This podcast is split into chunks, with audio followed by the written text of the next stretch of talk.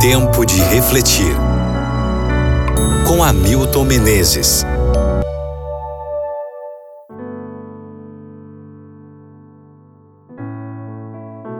Atos capítulo 16, versos 25 e 26.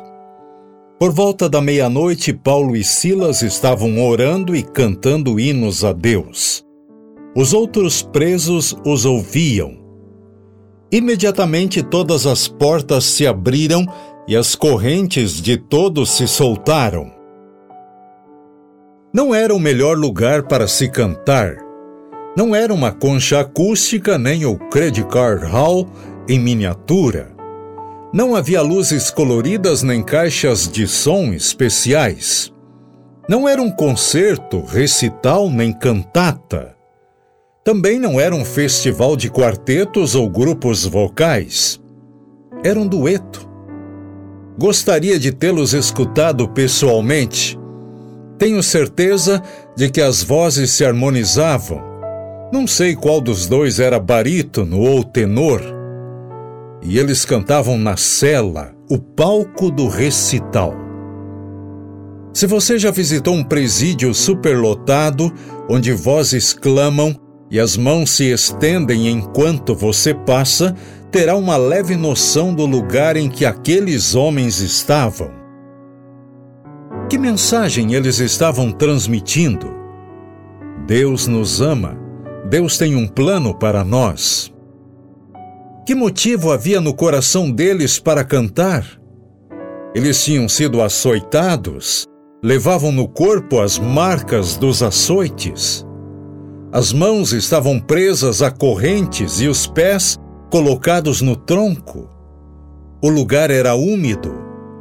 Como soaria sua voz em circunstâncias como essa? Qualquer um pode louvar com as portas da prisão abertas. Mas somente a presença de Jesus é que leva você a cantar mesmo dentro de uma prisão. É nos momentos de escuridão, de incerteza e adversidade que a música e o canto aparecem como lenitivo. Pense no que simboliza o cântico, a música na vida de muita gente. Abertura de prisão, portas abertas, cadeias abertas, luz, ânimo e consolo.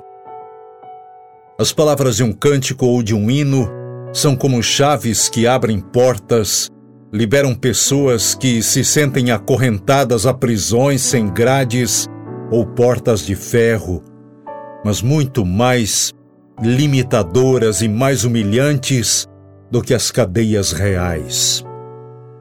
As prisões e algemas que mais prendem e limitam são as invisíveis. São mais degradantes e humilhantes do que as prisões reais. Mas os cânticos são como chaves, abrindo novo caminho para as pessoas. No meio da adversidade, cante. Se está alegre, cante. Se está triste ou com medo, cante.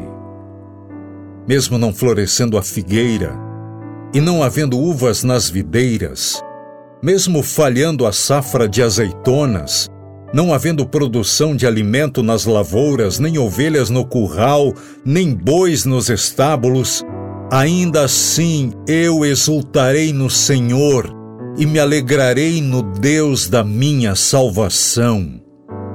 Abacuque 3, versos 17 e 18. Reflita sobre isso no dia de hoje e ore comigo agora. Ajuda-nos, ó Pai, a termos sempre um cântico em nosso coração, em toda e qualquer circunstância. Por favor, tome conta de nossa vida, em nome de Jesus. Amém.